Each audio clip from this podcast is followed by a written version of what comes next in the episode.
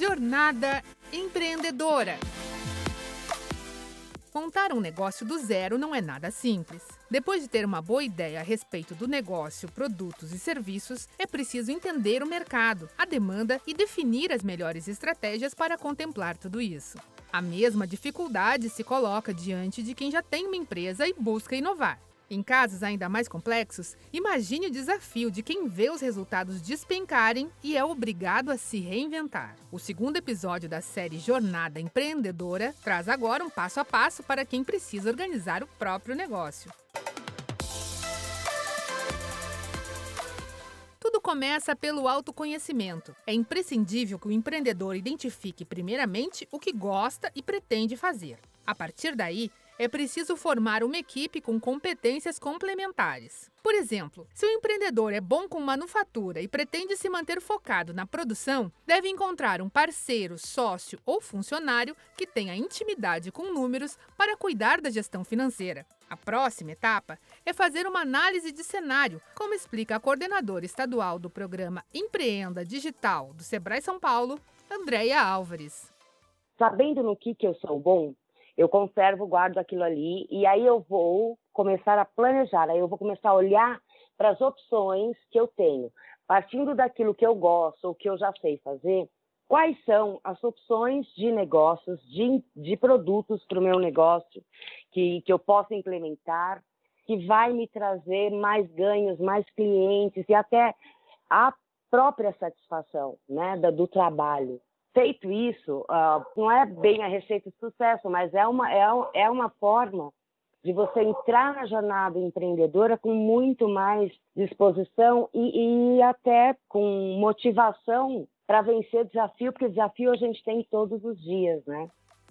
Depois de compor a ideia do negócio, com a definição do que será entregue ao cliente e que tipo de demanda o mercado apresenta, é hora de planejar um pouco mais. No início, não é necessário algo muito estruturado, mas é importante começar de alguma forma. A coordenadora estadual do programa Empreenda Digital do Sebrae São Paulo, Andréa Álvares, comenta a importância do planejamento e chama a atenção para algo que pode ser nocivo para o empreendedor.